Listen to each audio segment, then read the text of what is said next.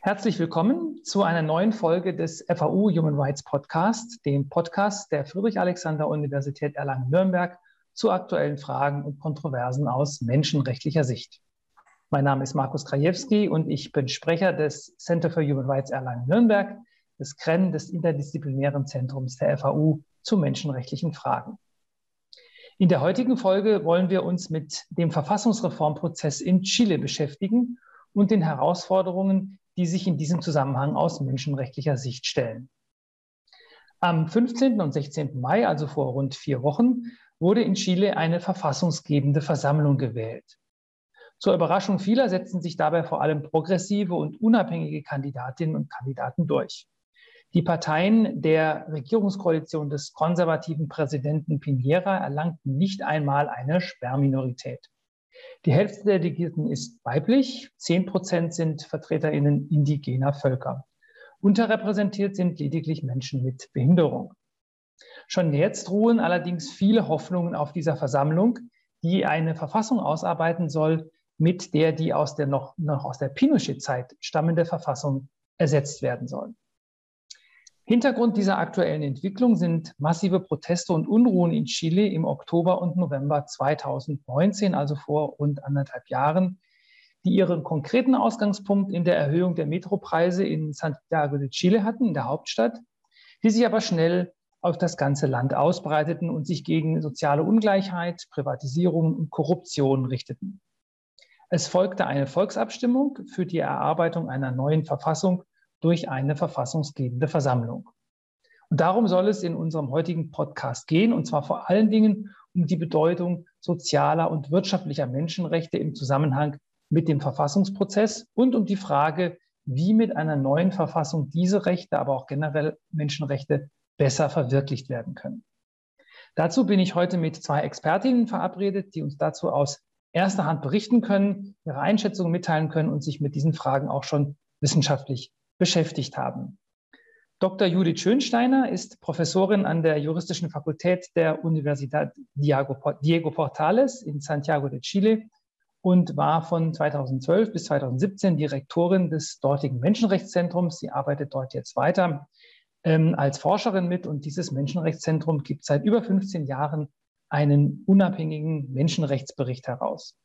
Außerdem bei uns hier im Podcast ist Maria Gabriela Valenzuela Robles. Sie ist Doktorandin an der Friedrich-Alexander-Universität und forscht zu Menschenrechten älterer. Sie hat 2019 den Master Human Rights an der FAU abgeschlossen und zuvor an der Universität von Chile in Santiago de Chile Jura studiert. Herzlich willkommen an euch beide und schön, dass ihr dabei seid. Hallo Markus, hallo Judith. Vielen Dank für die Einladung. Ich freue mich, dass wir über die Situation in Chile sprechen können. Ja, hallo Markus, äh, vielen Dank für die Einladung.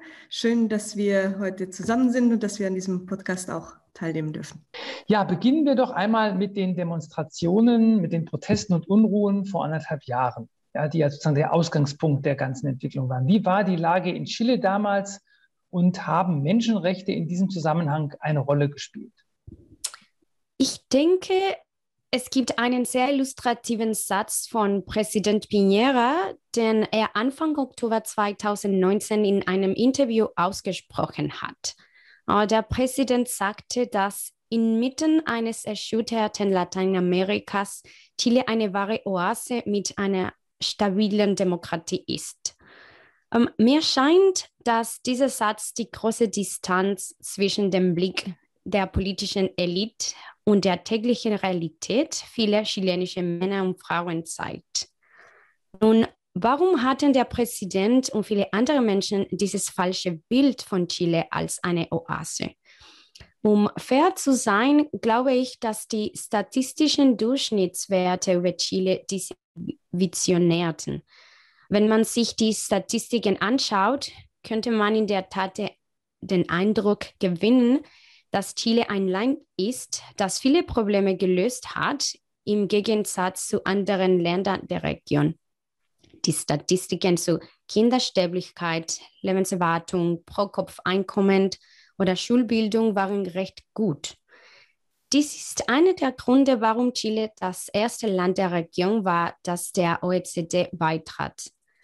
Ähm, das Problem ist, dass diese Daten gleichzeitig mit Blick auf das hohe Maß an Ungleichheit in der chilenischen Gesellschaft härter untersucht werden müssen. Durchschnittswerte können irreführend sein und ich glaube, dass die andere Hälfte der Gleichung nicht berücksichtigt wurde. Kurzum, die Toleranz der chilenischen Bevölkerung gegenüber Ungleichheiten, vor allem im Gesundheits- und Bildungswesen, nahm allmählich ab. Ich glaube, dass die sozialen Bewegungen der letzten 20 Jahre dazu beigetragen haben, diese Unterschiede sichtbar zu machen.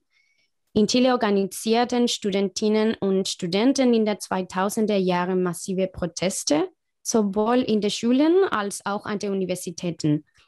Es entstand auch eine wichtige soziale Bewegung gegen das Rentensystem, das ein Erbe der Pinochet-Diktatur ist.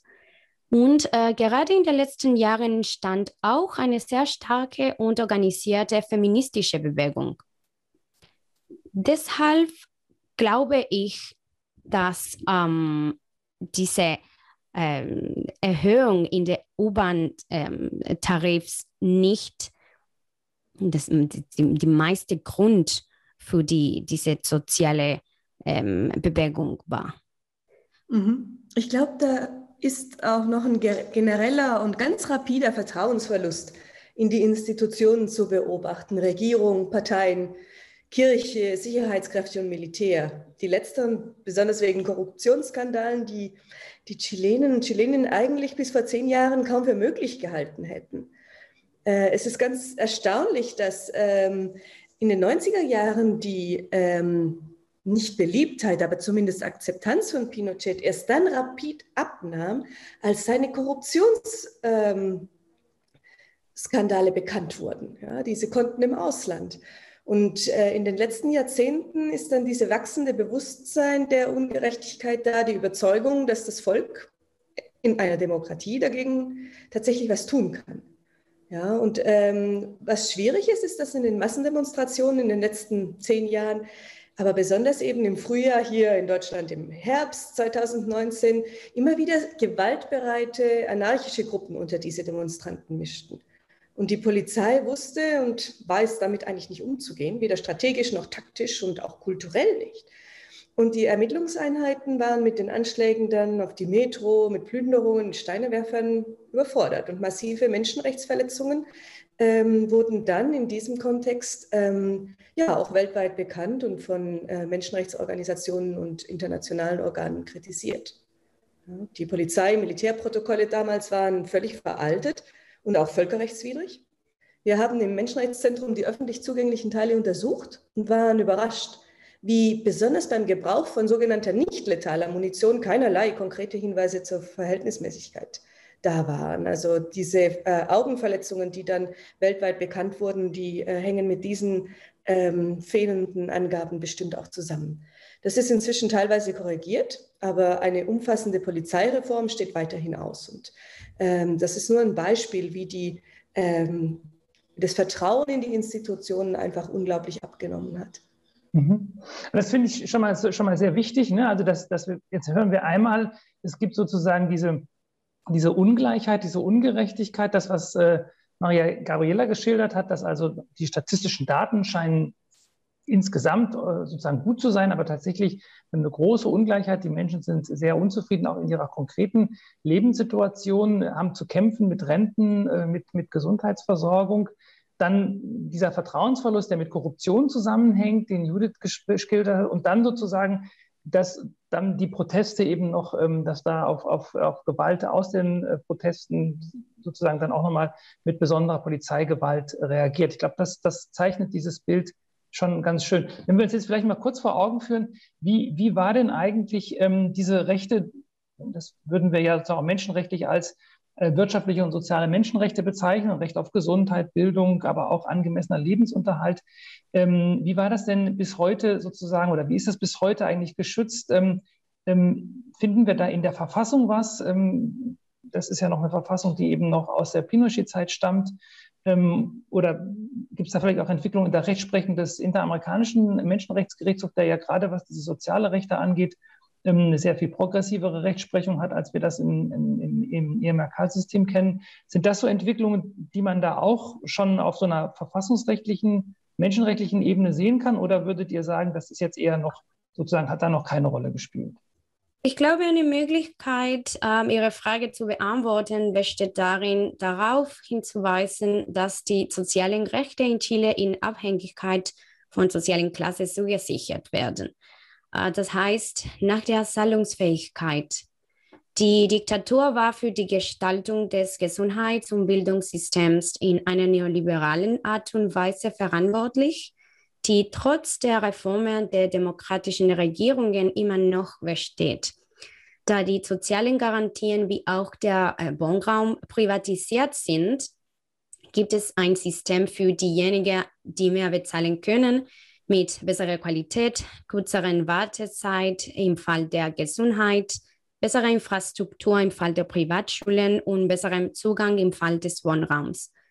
Ähm, es scheint mir, dass die Garantie der Gleichheit im chilenischen Fall stark beeinträchtigt ist und das ähm, Verfassungsdesign trägt dazu bei. Beispielsweise, weil die Verfassung recht kurz ist, wenn es um den Inhalt der sozialen Rechte geht. Einige, wie zum Beispiel das Recht auf Wohnen oder Zugang zu Wasser, fällen einfach. Ähm, Sie sind durch die Gesetzgebung und vor allem durch die öffentliche Politik und die Bemühungen der lokalen Regierungen besser geschützt worden. Und ähm, ein weiteres Problem der Verfassung von 1980 ist, ähm, dass sie nur einen sehr begrenzten Schutz für die sozialen Rechte bietet, die sie regelt. Zum Beispiel kann das Recht auf äh, Gesundheit nicht gerichtlich eingefordert werden, sondern nur die Möglichkeit zwischen einem öffentlichen und einem privaten Gesundheitssystem zu wählen. Oder im Falle der Bildung kann man nur die Fre Freiheit der Bildung vor einem Richter einfordern, nicht aber das Recht auf Bildung als soziale Garantie. Nimmt man äh, zu diesem Schema noch ein konservatives Verfassungsgericht und äh, Gerichte hinzu, die nur ungern in einen fließenden Dialog mit dem interamerikanischen System treten, so ergibt sich im chilenischen Fall in eher schwacher Schutz diese Art von Rechten. Die Rechtsprechung des Interamerikanischen Gerichtshofs hat in Bereichen wie die Meinungsfreiheit und dem Zugang zu Informationen einige Auswirkungen gehabt, aber es bleibt abzuwarten, was mit Urteilen geschieht, die sich auf soziale Rechte beziehen, wie der Fall Poblete Vilches 2018 und der Fall Veda Veda, wo das Urteil noch nicht gefällt wurde. Mhm. Judith, du hattest es eben schon angesprochen, ähm, einige der Forderungen sozusagen, die da im Raum standen, der, der, der, der Protestierer, dass ging sozusagen, hatte ganz konkrete Auslösungen, aber hat sich dann weiter ausgedehnt. Ähm, was waren denn, kann man das vielleicht, wenn man das jetzt so mit ein bisschen Abstand betrachtet, ähm, so die Hauptforderungen der Protestierer und, und wie hat die Regierung da auf, darauf reagiert? Ja, ich glaube, da gab es auch äh, über die Monate, das waren ja drei Monate von fast täglichen ähm, Demos, äh, einige gewaltfrei, einige eben mit diesen ähm, Gruppen, die sich da reingemischt haben. Aber die Hauptforderungen waren zunächst ganz am Anfang nach sozialen Menschenrechten. Gesundheit, Rente, Bildung, Wasser. Das stand auf diesen ganzen Plakaten und, und Transparenten, die man da gesehen hat. Und dann kamen aber sehr bald die Forderungen nach einer neuen Verfassung auf. Äh, erst in den sozialen Netzwerken, wenn ich das richtig äh, in Erinnerung habe, und dann aber auch auf der Straße mit den Plakaten. Da der Grund für die mangelhafte Sicherung sozialer Rechte eben in der Verfassung von 1980 liegt und das auch äh, so von den Leuten äh, gesehen wird. Also das ist eine ganz äh, weit verbreitete Meinung, äh, nicht nur eine Eliten- oder Verfassungsrechtler-Meinung, dass das so ist. Ja? Ähm, dass eben diese Privatisierungswelle, die in den Anfang der 80er Jahre äh, ermöglicht wurde durch die äh, Verfassung, ähm, dann in Kombination eigentlich mit ungenügender Regulierung dieser privaten Anbieter äh, dazu geführt hat, dass eben die sozialen Rechte nicht ausreichend gesichert werden können. Und obwohl das, der Lebensstandard generell hochgegangen ist in den letzten Jahrzehnten, blieb eben diese Schere da. Und die wird wahrgenommen. Ja. Und damit entstand dieses Zweiklassensystem, wie es äh, Maria Gabriela schon beschrieben hat. Und ein klassisches, klassischer Spruch auch der Elite ist zu sagen, ja, es geht doch hier eigentlich um Konsumgüter, die wir regeln müssen. Ähm, und das seien ja gar nicht als Rechtsgarantien zu verstehen. Ja.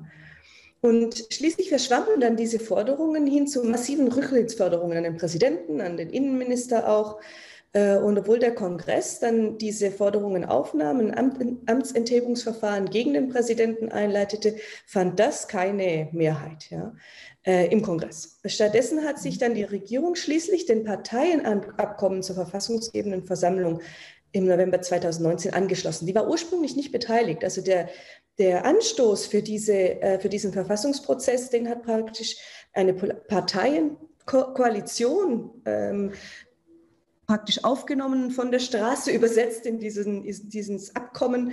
Äh, damals waren alle Parteien beteiligt, außer die kommunistische Partei. Die hat sich dann aber später dem Prozess angeschlossen. Ja. Und der, die Regierung eben auch. Und das war nötig und wichtig, denn der Prozess konnte ja nur dann initiiert werden, wenn äh, diejenigen, die die Haushaltshoheit haben, tatsächlich auch den Antrag stellten. Das ist in unserem Fall die Regierung.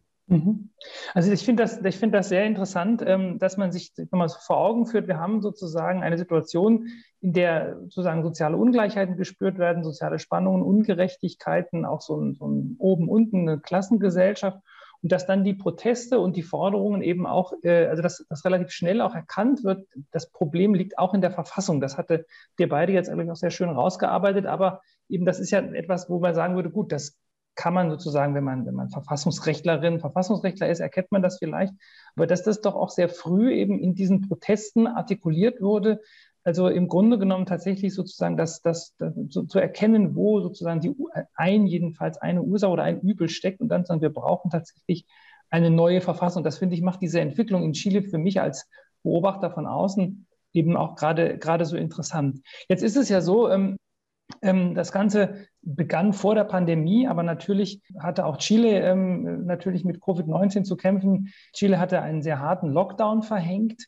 Ähm, was, welche Rolle hat das eigentlich gespielt? Ich könnte mir vorstellen, dass das vielleicht auch soziale hm. Spannungen verschärft hat oder aber natürlich möglicherweise Proteste auch ähm, vielleicht verändert hat oder politische Debatten. Wie, wie sind die Menschen damit umgegangen? Welche, welchen Einfluss hat Covid-19 auf diese Entwicklung gehabt? Ja, ich antworte gleich drauf, Markus. Ich würde gerne noch eins anfügen, weil ich glaube, das ist interessant. Es gab ja schon mal den Versuch, die Verfassung praktisch zu überarbeiten in diesem Bereich der sozialen Rechte. Und zwar hat 2015, 16 ungefähr, 17 gab es äh, sogenannte Cabildos, ähm, initiiert von der damaligen Regierung von äh, Präsidentin Bachelet, äh, so ähm, Nachbarschaftsdiskussionen äh, zu den, äh, zur Verfassung, was geändert werden müsste. Und das wurde in einem riesengroßen Bericht dann zusammengefasst, die landesweiten Ergebnisse. Und dieser Prozess wurde dann aber nie initiiert. Ich denke, das war einfach ähm, damals aus politischen Gründen äh, schwierig. Die Präsidentin hat dann entschieden, sich auf die ähm, auf den kostenlosen Zugang zu den Universitäten zu konzentrieren. Und dieser Bericht blieb dann einfach liegen. Ja, und damit war das in der, hing das irgendwie schon in der Luft, dass das mit der Verfassung zu tun hat und dass die verändert werden müsste. Aber dass dann eben so schnell, wie du es auch sagst, reagiert wurde, in ein, innerhalb von einem Monats dann praktisch diese, dieser, dieses Abkommen kam, das war schon erstaunlich. Ja. Und die Pandemie, ja, ich denke, das ist eine ganz wichtige Sache. Die hat einerseits die Demonstrationen und die Gewalt sehr zurückgehen lassen, einfach durch diese Ausgangsbeschränkungen, die ganz hart waren. Wir durften ja nur ähm, zweimal pro Woche zum Einkaufen gehen. Sonst durften wir nicht raus, es sei denn, man hatte bestimmte äh, Termine wie Arzt oder so. Da, ähm, das war ganz, ganz streng geregelt. Und ähm, die, die, Demonstrationen konnten dann natürlich nicht stattfinden. Die waren aus gesundheitlichen ähm, Gründen dann praktisch untersagt, weil es einfach zu große Menschenansammlungen gewesen wären. Wir haben dann oft spaßeshalber gesagt, dass der Lockdown auf der Plaza Baquedano, ähm, das ist das Zentrum der Demos, der letzte sein würde, den die Regierung aufheben würde. Das war da nicht so. Aber ja, Santiago war äh, über sechs Monate im Lockdown. Ja. Und generell würde ich sagen, dass der Fokus sich verlagert hat. Äh, die riesigen Unterschiede in den Auswirkungen der Pandemie zeigen eben genau das Phänomen der Ungleichheit noch wieder viel deutlicher. In den armen Vierteln haben wir inzwischen herausgefunden, auch statistisch sterben mehr Menschen an Covid. Die Leute sind inzwischen und auch sehr schnell, schon im April 2020, abhängig gewesen von Suppenküchen. Ähm, von den Regierungszahlungen, die dann ab August 2020 ungefähr äh, begannen, auch äh, einkommens, einkommensabhängig, sagen wir mal, und vor allem vertragunabhängig, also vom Arbeitsvertrag unabhängig. Äh, weil ja 40 Prozent der, der arbeitenden Bevölkerung in Chile im informellen Sektor tätig ist und also keinen Arbeitsvertrag hat. Damit bringt jetzt sowas wie Kurzarbeitergeld zum Beispiel, was wir auch für zwei Monate haben, nicht viel. Ja. Die Leute in den ärmeren Vierteln können sich den Internetzugang zum Beispiel nicht leisten, um am Schulunterricht teilzunehmen. Ja, und ähm, die Maßnahmen der Regierung und des Parlaments, die Rentenkonten zu öffnen und damit eben äh, flüssiges Geld in die Wirtschaft zu pumpen und auch in die Haushalte, die haben erlaubt, dass 30 Prozent der Rente ausgezahlt werden. In armen Bevölkerungsschichten sind es sogar 100 Prozent. Und das führt dazu, dass wir natürlich auch jetzt eine massive Hypothek in Bezug auf soziale Sicherung in der Zukunft haben, weil einfach die Rentenkassen bei vielen Leuten bestimmt 60, 70, 80 Prozent der Bevölkerung leer sind. Ja. Und ähm, die Campamentos, das sind unsere, ja, wie soll man sagen, vielleicht Favelas, so Wellblechsiedlungen, die sind zahlenmäßig jetzt wieder auf dem Stand von 1995. Nach einem Jahr Pandemie und massiver Immigration aus Venezuela hauptsächlich, äh, die äh, Leute, die dort emigrieren, flüchten ähm, und anderen lateinamerikanischen Ländern. Das Gesundheitssystem wurde zwar massiv ausgebaut. Erstmals in der Geschichte wurde zum Beispiel auch private Kliniken dazu verpflichtet, dass die Betten dem öffentlichen Gesundheitssystem zur Zuteilung zur Verfügung stehen. Mit Preisbremse, also ohne Marktregelung, sondern einen festen Preis. Chile ist fast Impfweltmeister und trotzdem haben wir im Moment eine der höchsten Todesraten der Welt. Ja. Und das hängt einfach auch damit zusammen, dass viele Menschen nicht zu Hause bleiben können, weil sie arbeiten müssen, weil sie keine Rücklagen haben.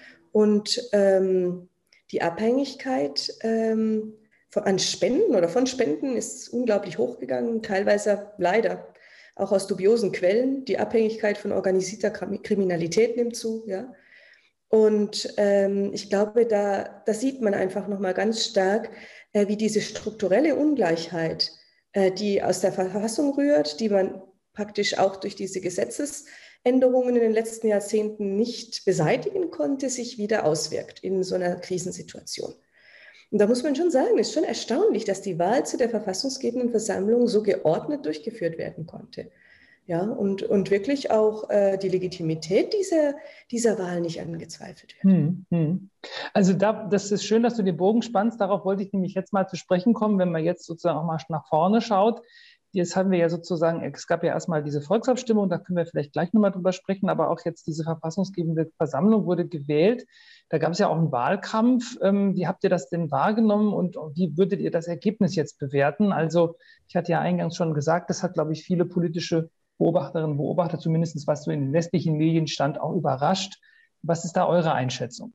Ich bin der Meinung, dass wir in Chile einen absolut beispiellosen Prozess erlebt haben und auch einen ganz untypischen Wahlkampf hatten. Ähm, zum Beispiel wegen der Neuartigkeit der Wahl der Mitglieder der Verfassungskonvents. Wenn man Morgensendungen im Fernsehen ansah, die normalerweise über Themen wie Kochrezepte oder Musikfestivals berichten, ging es diesmal um die Reform der Verfassung. Ähm, und das ist ein absolutes Novum. Andererseits äh, war der Wahlkampf untypisch wegen der großen Anzahl von Kandidaten im ganzen Land die im Gegensatz zu anderen Wahlen eine große Anzahl von Unabhängigen ähm, und Personen aus verschiedenen sozialen Bewegungen umfasste. Hinzu kam die Tatsache, dass die Wahl während der Pandemie stattfand, mit all den zusätzlichen Einschränkungen und Schwierigkeiten, welche das mit sich brachte. Ähm, persönlich war ich von einigen Wahlergebnissen überrascht. Zum Beispiel wurde die Leute, die das meiste Geld in ihrem Wahlkampf investiert hatten, nicht gewählt. Im Gegensatz zu den Leuten, die mit einer minimalen Geldinvestition. Äh, diese geringe Rendite der Wahlkampfinvestitionen ist sozusagen ein neues Phänomen in Chile. Und ähm, ein letzter Punkt der meine Aufmerksamkeit erregte, war der Triumph der Kandidaten, die von lokalen Versammlungen aufgestellt wurden, die sich selbst einberufen haben und die nach der sozialen Krise im Oktober 2019 an Stärke gewannen. Ich glaube, das liegt daran, dass diese sozialen Bewegungen und ihre Kandidaten für die Bürgerinnen und Bürger glaubwürdig sind und die Hoffnung auf einen Wechsel im politischen Establishment repräsentieren. Ja, ich glaube, das Ergebnis ist sicher eine Überraschung für die allermeisten. Ja, es ist eine paritätisch besetzte Versammlung mit 17 reservierten Sitzen für indigene Delegierte. Das sind beides Neuheiten für Chile. Die erste sogar eine Weltneuheit, das gibt es noch nie oder gab es noch nie, eine paritätisch besetzte Verfassungsversammlung. Die zweite, ähm, das zweite Phänomen, die reservierten Sitze für die indigenen Delegierten, ist politisch für Chile noch überraschender. Wir haben ja bis jetzt noch keine ähm, Anerkennung indigener Völker in der Verfassung und auch ähm, die Zahl der indigenen Abgeordneten zum Beispiel ist minimal, ja, weil die indigene Bevölkerung sehr verteilt ist über das ganze Land.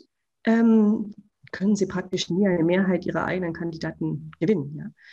Keine Liste hat außerdem eine Sperrminorität von ein Drittel der Stimmen erreicht, was vorgeschrieben war von dem damaligen Gesetzentwurf von Verfassungsänderung. Ja. Also ein Drittel braucht man, um eine Klausel, ähm, die vorgeschlagen wurde, abzulehnen. Ja, natürlich auch umgekehrt zwei Drittel, um sie anzunehmen. Aber äh, diese Sperrminorität hat keine Gruppe erreicht. Und so wird die Entstehung des Textes, glaube ich, sicher von der Bereitschaft und von dem Talent auch zum Verhandeln abhängen. Alle politischen Parteien haben massiv an Stimmen und Sitzen verloren. Und die großen Gewinner, wie Maria, äh, Maria Gabriela sagte, sind die Unabhängigen mit oft kleinen, lokalen, richtig Issue-Focus Wählerschaften. Ja, da ist natürlich auch die Frage, wie die Erwartungen da ähm, erfüllt werden können, weil teilweise sind es tatsächlich Sachen, die direkt in einer Verfassung keinen äh, keinen Ort haben. Das sind äh, Gesetzesvorlagen, ähm, die es da bräuchte, um das umzusetzen. Aber die Verfassung soll das natürlich ermöglichen. Ja? Ähm, heikel finde ich, dass einige Unabhängige, die sich während der Demos zu einer Liste formiert hatten, mit dem Rechtsstaat, glaube ich, unvereinbare Forderungen stellen inzwischen. Im Moment, ja, ohne Freilassung sagen sie, derjenigen, die wegen Anwendung von Gewalt während der Unruhen 2019 in U-Haft sitzen, würden sie nicht ähm, verhandeln. Und ich denke, ja, es ist richtig. Die Ermittlungen gehen tatsächlich zu langsam. Es sind im Moment 23 äh, Leute noch in U-Haft wegen solcher äh, Vorwürfe und zwei wurden äh, verurteilt. Ähm, die Pandemie ist auch Teil, äh, teilweise daran schuld, dass es langsamer geht. Ähm, doch ich glaube, Begnadigungen oder ein Straferlass, wie es gefordert wird, wären nicht äh, auch aus Menschenrechtssicht äh, äh, das richtige Signal, weil sie einfach äh, den Rechtsstaat ähm, in, in, gewisser Hinsicht aus, aushebeln würden. Es gibt aus völkerrechtlicher Sicht, glaube ich, keinen Grund, hier Amnestien zu gewähren.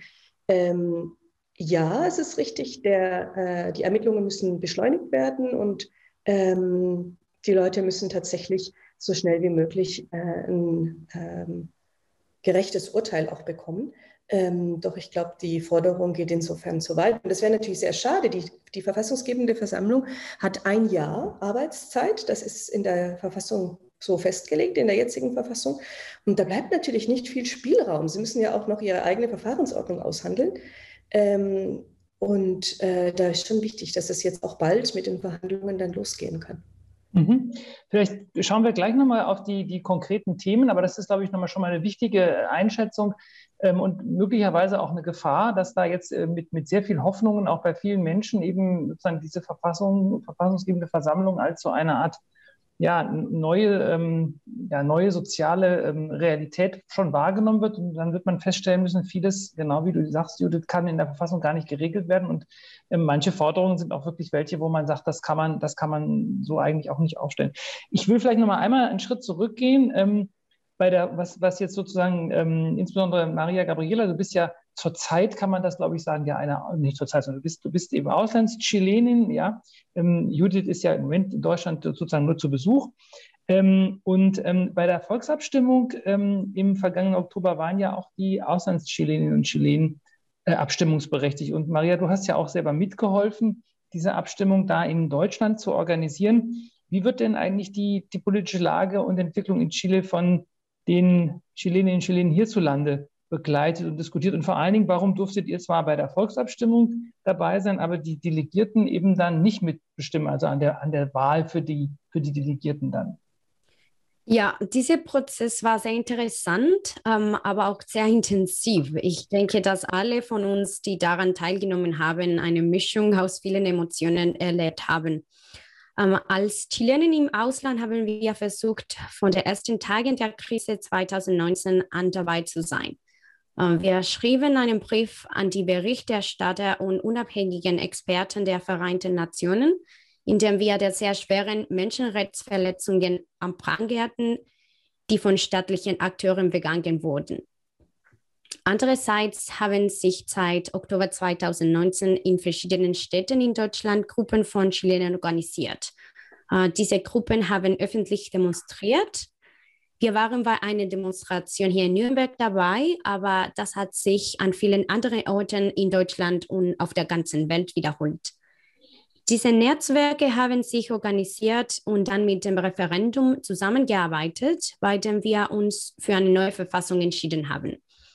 Wir waren am Wahltag im chilenischen Konsulat in München und haben den Prozess überwacht. Auch die Ergebnisse haben wir hier in Deutschland erfasst und dank eines Netzwerks von ehrenamtlichen Wahlbeobachtern zeitnah nach Chile geschickt. Sie haben gefragt, warum wir die Delegierten nicht mitwählen durften. Und ich denke, darauf gibt es zwei Möglichkeiten zu antworten. Die eine ist eher formal. Das chilenische Gesetz erlaubt uns, nur bei Referenden und Präsidentschaftswahlen aus dem Ausland zu wählen. Aber es gibt aber auch einen politischen Grund. Zusammen mit vielen Chilenen haben wir einen Gesetzentwurf organisiert, um dieses Gesetz zu ändern und, und, und uns das Wahlrecht zu ermöglichen. Leider blockierte der rechtskonservative Sektor diese Änderung, als sie im Parlament abgestimmt wurde. So, ich denke, das ist eine bessere Erklärung dafür, warum wir nicht wählen könnten. Mhm. Das wäre natürlich jetzt auch interessant, mal sich zu überlegen, ob das vielleicht äh, dieses Auslandswahlrecht, das ist ja etwas, was wir der, im deutschen Wahlrecht auch durchaus kennen. Jedenfalls, ähm, wenn, man, wenn man nicht jetzt äh, sozusagen jahrzehntelang vielleicht nicht mehr in, in Deutschland lebt. Ähm, und ähm, ob das dann möglicherweise auch ähm, im Zuge der ähm, Verfassungsänderung dann, dann aufgegriffen wird. Schauen wir doch jetzt mal auf die ähm, verfassungsgebende Versammlung selbst. Sie hat sich jetzt, sie ist also vor vier Wochen gewählt worden ähm, fängt jetzt mit der Arbeit an. Judith hat schon gesagt, sie muss sich natürlich eine Verfahrensordnung geben, damit man da die Arbeit auch ein bisschen organisieren kann. Ähm, wir haben auch schon gehört, sie soll ein Jahr lang äh, tagen. Und was ist denn jetzt auch genau die Aufgabe? Geht es darum, einen komplett neuen Verfassungstext zu erarbeiten oder geht es auch äh, oder wird der, die bestehende Verfassung geändert? Ähm, wie muss man sich das also vorstellen? Also sozusagen geht das, geht das sozusagen bei Null los oder, oder, oder gibt es gewisse Dinge, die feststehen, dass man sagt, naja, es wird weiterhin natürlich Präsidenten geben und einen Kongress oder was sind da so die konkreten Aspekte? Ja, äh, die verfassungsgebende Versammlung hat nur ein Ziel und das ist die Ausarbeitung einer neuen Verfassung. Ähm, tatsächlich besagt die Verfassungsreform, die diese Versammlung regelte, ausdrücklich, dass sie nicht mit anderen Aufgaben befassen und auch nicht die Funktionen anderer Regierungszweige ausüben darf. Sie setzt sich aus 155 Personen zusammen, 78 Männer und 77 Frauen, von denen 17 den indigenen Völkern angehören. Das Amt ist besoldet, für sie gelten Redlichkeitsregeln die Versammlung wird Anfang Juli ihre Arbeit aufnehmen und hat neun Monate Zeit, um die Verfassung auszuarbeiten, die um bis zu drei weiteren Monaten verlängert werden kann. Äh, mit anderen Worten, wir sollten innerhalb eines Jahres einen endgültigen Text haben. Äh, die konkrete Arbeitsweise wird in einer Verordnung geregelt werden, aber einige Regeln sind jedoch bereits im Gesetz festgelegt. Es wird einen Präsidenten und einen Vizepräsidenten geben, die auf der letzten Sitzung gewählt werden. Ein technisches Sekretariat wird die, die Delegierten bei bestimmten Themen unterstützen. Und äh, ganz wichtig, die Regeln der neuen Verfassung müssen von einem Zweidrittelquorum genehmigt werden. Ähm, eine weitere wichtige Einschränkung ist, dass die Versammlung verpflichtet ist, vier Punkte zu respektieren. Nummer eins, den republikanischen Charakter der Staates Chile. Ähm, und äh, Nummer zwei, sein demokratisches System. Nummer drei, die festen Gerichtsurteile. Und, und äh, Nummer vier, die internationalen Verträge, die von Chile ratifiziert wurden und in Kraft sind. Okay, da kann ich, da kann ich vielleicht direkt anknüpfen, ähm, weil die, die Verträge, die von Chile ratifiziert wurden, sind, das sind natürlich auch die Menschenrechtsübereinkommen. Das ist natürlich vor allen Dingen auch, ähm, das sind die Übereinkommen auch des interamerikanischen Menschenrechtssystems, aber natürlich auch die globalen. Und da würde mich jetzt auch mal davon ausgehen, äh, interessieren, ähm, wie die Verfassung den Schutz von Grund- und Menschenrechten eigentlich generell sicherstellen soll. Also man kann ja über so Verweisungen denken, aber auch sonst, ähm, wir haben auch eben schon gehört, ähm, die alte Verfassung ist, was soziale Rechte angeht, ähm, sozusagen eher, eher schmallippig, würde man vielleicht sagen. Also da gibt es nicht viel. Ähm, gibt es denn bei den Parteien oder diesen Listen von Delegierten, die da jetzt gewählt wurden, da schon Vorstellungen oder Ideen, Gibt es da vielleicht auch Programme, ähm, dass man schon so ein, ungefähr eine Idee haben könnte, in welche Richtung das da gehen soll? Also speziell das mit dem Schutz von Grund- und Menschenrechten. Ja, ich denke, es gibt Vorschläge, auch wenn das im Moment Haupt, der Hauptfokus darauf liegt, die Vorschläge zu dieser Verfahrensordnung auszuarbeiten. Das ist dringlicher. Äh, aber Ideen und äh, generelle Vorschläge gibt es. Wir arbeiten auch in unserem Menschenrechtszentrum an Vorschlägen zu Klauseln zu sozialen Rechten, ähm, die wir dann einfach in den Prozess einbringen möchten. Ähm, durch normale Veröffentlichung. Ne? Transversal akzeptiert ist, glaube ich, schon, dass die Anerkennung der sozialen Rechte verstärkt werden soll. Also das, glaube ich, ähm, hat auch ähm, sagen wir mal, die politische Elite, die erst gegen den Verfassungsprozess war, ähm, so äh, gehört und so verstanden. Die große Frage ist, dass das ja eigentlich nicht viel weiterhilft, dieser generelle Hinweis, wenn wir nicht auch über konkrete Ausformulierungen sprechen. Soll das Recht einfach nur erwähnt werden? Äh, sollen alle Rechte erwähnt werden, die äh, im Internationalen Pakt für äh, soziale, wirtschaftliche und kulturelle Rechte stehen? Reicht das? Äh, Chile hat eine sehr formalistische Rechtskultur und deswegen ähm, ist eine einfache Erwähnung des Rechts, wie wir sie zum Beispiel in der ähm, Menschenrechtserklärung der Vereinten Nationen haben, meiner Meinung nach nicht ausreichend. Also wir brauchen schon mehr Detail. Also auf jeden Fall denke ich so viel, wie äh, wir im internationalen Pakt haben. Denn die Interpretation die Auslegung, die die Gerichte später äh, halten werden, äh, könnte eventuell schon eher der angestammten ursprünglichen Rechtstradition entsprechen, ähm, die eben sehr, sehr nah am Text bleibt und sich dann mit anderen Rechtsquellen eher weniger beschäftigt. Ja. Sehr umstritten allerdings wird die Justiziabilitätsklausel sein, besonders äh, zu sozialen Rechten. Da haben die ähm, Mitte-Rechts äh, und äh, rechtskonservativen Parteien äh, gesagt, dass sie, äh, dass das auf jeden Fall ähm, ja, ähm, dass sie sich dagegen aussprechen werden. Ähm, ich denke, vielleicht werden wir da zu einem Kompromiss kommen, dass wenigstens diese Rechte teilweise eingeklagt werden können. Ähm, wichtig wird, denke ich, auch die Klausel zur Inkorporation der Menschenrechtsverträge sein. In der aktuellen chilenischen Verfassung gibt es eine solche Klausel seit der Verfassungsänderung zur Transition 1989. Idealerweise wird die aber verbessert und werden eben den Menschenrechtsverträgen auch Verfassungsrang zugeschrieben, damit äh, die, ähm, Interpret äh, die Interpretation, die Auslegung der Rechte tatsächlich kohärent sein kann.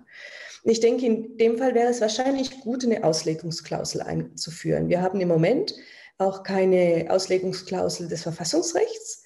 Das wird teilweise, und das ist sehr interessant, ähm, nach der Auslegungsregel des ähm, Zivilrechts behandelt, auch von den Verfassungsrichtern. Und das ist natürlich ein ganz großer Unterschied, ob man im öffentlichen oder im privaten Recht äh, interpretiert und auslegt. Und ich denke, von daher wäre eine Auslegungsklausel vielleicht so eine Klausel auch, die zur Völkerrechtsoffenheit führt, äh, zur Völkerrechtskonformität, äh, sehr sinnvoll. Ja. Und schließlich, denke ich, wird entscheidend sein, die indigenen Völker Chiles endlich anzuerkennen. Äh, die sind ja in der aktuellen Verfassung noch nicht mal erwähnt. Äh, und hoffentlich auch so, wie die indigenen Delegierten das dann vorschlagen. Also die Mehrheit der Indigenen äh, ist nicht auf ähm, Unabhängigkeit aus, wohl aber auf Autonomie und ähm, das könnte durch eine Anerkennung der, der Völker in der Verfassung auch äh, gewährleistet werden. Und ich denke, es ist auch wichtig, diese äh, unsere Gleichheits- und Nichtdiskriminierungsklausel äh, zu ändern und die völkerrechtskonform mach, zu machen von einer sagen wir mal, formalistischen äh, Gleichheit zu einer äh, substanziellen Gleichheit, materiellen Gleichheit, äh, wie sie im Völkerrecht auch ähm, verankert ist. Mhm. Jetzt ähm, waren das ja schon ganz viele Sachen, die, die in der neuen Verfassung sein, geregelt sein müssten, also stärkerer äh, Schutz von sozialen Rechten, auch die Frage der Justiziabilität, also ob man das vor Gerichten einklagen kann, die muss irgendwie geregelt werden, Auslegung, ähm, Rechte indigener Völker. Ähm, gibt es denn auch ähm, Aspekte der alten Verfassung, die bewahrt werden sollen? Wir haben schon gehört äh, von Maria Gabriela, es gibt diese vier Punkte, die also unumstößlich sind, aber gibt es darüber hinaus denn noch Aspekte, wo man sagt, hm. das hat eigentlich in der Vergangenheit ganz gut funktioniert, das sollte man bewahren? Ja, ich glaube, bei den vier Punkten gibt es auch noch viel Diskussionsbedarf. Und zwar ist das Erstaunliche, dass diese, ähm, dieser Verweis auf die internationalen Verträge ja nicht nur die Menschenrechtsverträge betrifft, äh, wie das in der aktuellen Verfassung steht, sondern die ist so allgemein gehalten, dass sie auch auf die äh, Wirtschaftsverträge anwendbar wäre. Und da ist natürlich die Frage, wie soll das dann ähm, interpretiert werden? Ja? Äh, ich denke, die Wirtschafts-, äh, das Wirtschaftsvölkerrecht gibt dem Staat grundsätzlich äh, relativ viel Spielraum, welches wirtschaftliche System ähm, eingeführt werden soll und äh, gibt da Spielraum, um ähm, in diesem bestimmten System dann äh, die äh, Vertragspflichten äh, einzuhalten. Aber da ist schon die Frage, äh, wie diese Einbindung Chiles in dieses neoliberale System, die ja über die Verfassung lief bisher, äh, geändert werden soll. Ja. Ich denke, es gibt bei all, fast allen Institutionen Spielraum für Verbesserungen, teilweise nicht so äh, große, aber ähm, Einige denken sicher, dass äh, eine Ombudsperson äh, sinnvoll wäre, zusätzlich zu den bisherigen Kontrollorganen. Ähm, auch der effektive Zugang zu den Richten, glaube ich, ist nötig und da vor allem eben die Frage nach Rechtshilfe für die Leute, die sich einen Anwalt, eine Anwältin nicht leisten können und deswegen eben komplizierte Verfahren nicht durchführen können. Ja. Das ist sicher eine sinnvolle Idee. Was nach meiner Meinung vieler bleiben könnte, ist zum Beispiel die Rolle der Zentralbank und die Rolle des Contralors. Das entspricht ungefähr am ehesten vielleicht dem deutschen Bundesverwaltungsgericht. Und natürlich die repräsentative Demokratie. Ähm, ich denke, die, das politische System hat die Transition eigentlich schon geschafft. Mit den Verfassungsreformen von 89, von 2005 und der Wahlrechtsreform, das war ein Gesetz von 2015, ähm, kann man eigentlich und Politikwissenschaftler sehen das auch so sagen, der politische Prozess von aus der Diktatur raus in eine Demokratie, der ist eigentlich abgeschlossen. Ähm, verbesserungsfähig ist sicher die Rolle des Parlaments in Haushaltsfragen, die Dezentralisierung. Aber jetzt geht es vor allem um die Transition der Wirtschaftsverfassung, den Schutz der sozialen Rechte, wie wir schon gesagt haben, und wie diese Garantien eben auch finanziert werden sollen. Steuerfragen ähm, und die Frage, ob das weiter über ein extraktivistisches Wirtschaftsmodell geleistet werden soll. Hauptfinanzquelle des Staates ist ja heute immer noch ähm, der Kupferabbau ja, mit dem Staatsunternehmen. Ähm, und das ähm, ist ökologisch sehr nachhaltig. Ja? Das wird, glaube ich, ein ganz großes Thema sein. Da ist vielleicht auch nicht ganz so wichtig, ob alle Reformmöglichkeiten in allen anderen Aspekten ausgeschöpft werden. Vielleicht ist auch einfach nicht die Zeit dazu da, alles einfach ganz neu zu machen. Und was funktioniert, kann man ja durchaus auch funktionieren lassen. Ja? Mhm. Also ich finde den Hinweis da auf die, ähm, die, die Geltung, die Weitergeltung der völkerrechtlichen Verträge, das finde ich nochmal ganz wichtig, weil genau wie du sagst, ne, Chile hat eine ganze Reihe von auch Investitionsschutzabkommen unterzeichnet. Und wenn man jetzt sagt, gut, das bedeutet eben, dass man auch bestimmte Eigentumspositionen, Wirtschaftspositionen unberührt lassen muss, dann kann das natürlich schon eine ganze Reihe von ähm, auch, auch schwierigen Fragen aufwerfen. Ich würde dann immer sagen, äh, die kann man eben auch alle so auslegen, dass natürlich da ein staatlicher Handlungsspielraum bleibt. Aber ähm, das, ist, das sind, glaube ich, noch, noch spannende Fragen. Ja, wir, wir nähern uns dem Ende auch des, des Gesprächs. Vielleicht ähm, ähm, können wir am Schluss nochmal sozusagen, auch wenn das nicht ganz wissenschaftlich redlich ist, aber doch so ein bisschen einen Blick in die Glaskugel werfen. Also äh, doch mal überlegen, wie, wie wird die neue Verfassung dazu beitragen, dass mehr soziale Gerechtigkeit entsteht und diese Spaltung der Gesellschaft, von der Maria ähm, Gabriela auch zu Beginn gesprochen hat, ähm, dass die verringert wird. Was, was sind da eure Prognosen, also Hoffnungen und Prognosen? Ja, ich glaube, Prognosen sind schwer zu äh, abzugeben. Aber ich denke, Chile steht in dieser Hinsicht vor einem Scheideweg, einer, wie das die Politikwissenschaftler nennen, Critical Juncture. Ja? Ähm, eine riesige Chance, eben größere soziale Gerechtigkeit zu ermöglichen, aber gleichzeitig auch die Herausforderung, die technisch so zu gestalten, dass die Garantie dieser Rechte auf Dauer auch finanzierbar ist und gegen die Stabilisierung durch Korruption, organisiertes Verbrechen oder Krisen wie den Klimawandel, der Chile besonders stark trifft, abzus äh, abzusichern.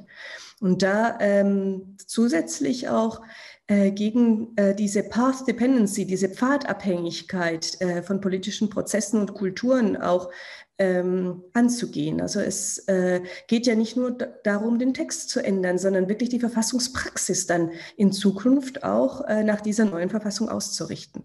Und da werden die Delegierten sicher gefordert sein. Ja. Wie weltweit ist auch in Chile eben diese Tendenz zu beobachten, dass extreme Denkweisen zunehmen, die Kompromissfähigkeit nimmt ab, die Dialogfähigkeit nimmt ab. Und technisches Know-how wird dann oft von der Basis irgendwie auch mit Skepsis betrachtet, ja, weil man aus Erfahrung Kleingedrucktes vermutet und denkt, ja, hinter den technischen Details, die man vielleicht auch nicht so ganz verstehen kann, äh, steckt dann doch ähm, eine Fortführung des äh, Status quo. Ja. Und ich denke, grundsätzlich steht das Land vor einer riesigen Chance. Hoffentlich können wir die wahrnehmen. Die Proteste wurden institutionell kanalisiert. Alle Gruppen haben sich an der Wahl beteiligt, auch die, die ursprünglich an diesem ähm, Abkommen nicht teilgenommen haben.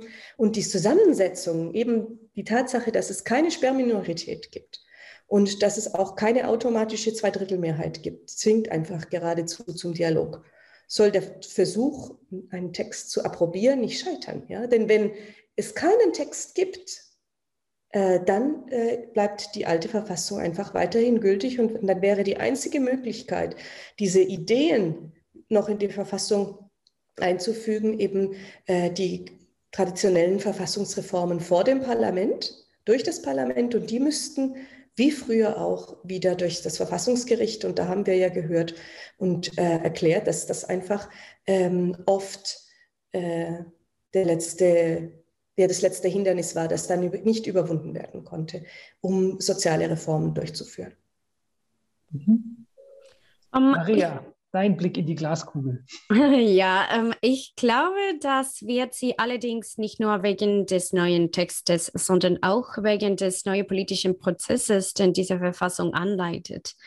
Äh, natürlich hat die Abschaffung der Verfassung der Diktatur einen enormen symbolischen Wert für die chilenische Gesellschaft.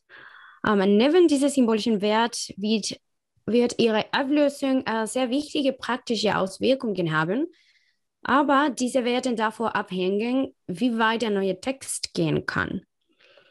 Ich für meinen Teil glaube, dass die größte soziale Gerechtigkeit aus der Präsenz von sozialen Akteuren im Konvent entstehen wird, die historisch von den Räumen der politischen Repräsentation ausgeschlossen waren. Ich glaube, dass sie in der Lage sein werden, Forderungen zu erheben, die sonst in diesen Räumen kein Gehör finden würden. Ich habe äh, großes Vertrauen in die Kraft dieses demokratischen, paritätischen Dialogs mit der Anwesenheit von indigenen Völkern, die die Vielfalt des Landes repräsentieren. Natürlich wird es keine soziale Gerechtigkeit geben, wenn der neue Verfassungstext nicht zum lebenden Werk wird. Und deshalb glaube ich, ja, dass äh, wir alle aufgerufen sind, am Aufbau dieses äh, neuen äh, Chile mitzuwirken und eine Rolle zu spielen. Das war doch ein schönes Schlusswort. Vielen Dank. Ähm, das waren Dr. Judith Schönsteiner und Maria Gabriela Valenzuela Robles hier im FAU Human Rights Podcast zu den Verfassungsentwicklungen, den Reformentwicklungen in Chile und ihren möglichen Auswirkungen auf die Situation der sozialen Menschenrechte. Vielen Dank an euch beide, dass ihr heute hier dabei wart. Vielen Dank, Markus, für die Einladung. Ja, danke, dass ich eingeladen wurde. Ich freue mich sehr, dass Sie mir die Möglichkeit gegeben haben, über die Situation in Chile zu sprechen.